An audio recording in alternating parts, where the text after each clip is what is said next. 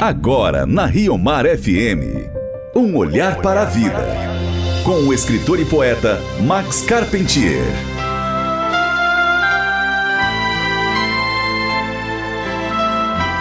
Ouvintes, entre as obras clássicas de espiritualidade cristã, de leitura indispensável, destaca-se a obra intitulada Imitação de Cristo. Sua autoria, em meio a muitas controvérsias, é atribuída a Tomás de Kempis, cônego alemão que viveu no século XV. É bem visível no livro Imitação de Cristo a influência direta da ética do Antigo e do Novo Testamento principalmente os ensinamentos colhidos no Eclesiastes, nos Salmos, no livro de Jó e nas epístolas de São Paulo.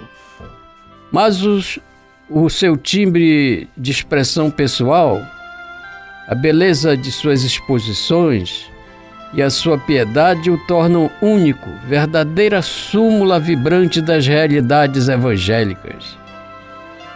Livre imitação de Cristo frequentemente encontrada à cabeceira de papas e de reis, de sacerdotes e leigos, já se escreveu que depois da Bíblia, nenhum outro livro tem sido tão justamente procurado, nenhum tão lido e meditado.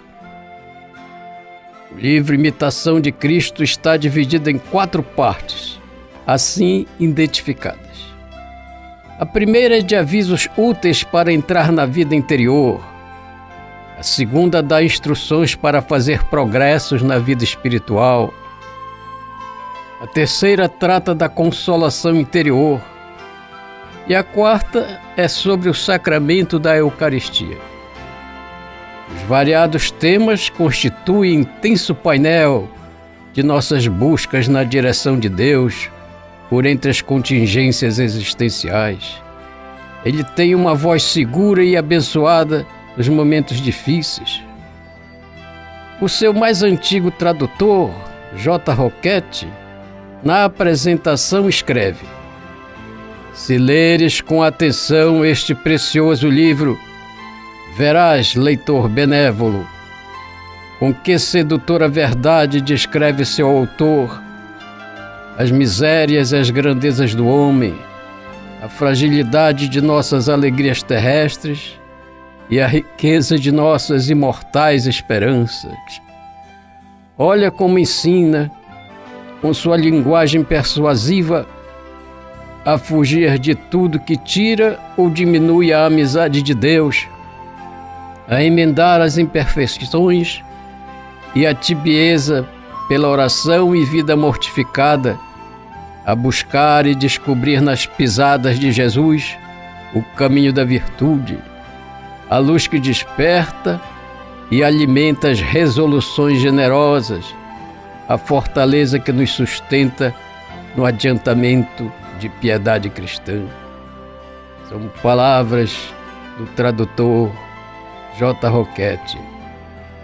É certo, ouvintes, que o livro Imitação de Cristo reflete a espiritualidade praticada na transição entre a Idade Média e o Renascimento, quando o aprofundamento da vida interior individual era mais intenso.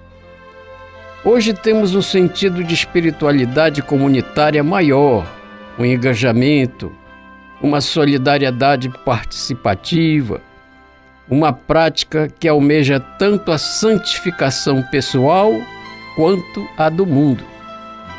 Contudo, o livro Imitação de Cristo foi tão superiormente inspirado, toca em pontos tão essenciais da nossa vida em relação a Deus e as coisas, que permanece atual e valioso até hoje. Há nele diálogos intensos entre Jesus e a alma, ensinando-a, erguendo-a, consolando-a. Nós perguntamos e o Senhor responde. Responde diretamente, com clareza e com força repassadas de ternura. Quem lê o livro Imitação de Cristo ganha para sempre uma voz amiga que pode dizer a qualquer hora a palavra necessária, uma síntese salvadora do amor de Jesus, a voz do próprio Mestre. Oração de hoje. Senhor, que encontremos nas leituras sagradas a iluminação de que precisamos para permanecermos fiéis no caminho de salvação que nos ensinastes. Amém.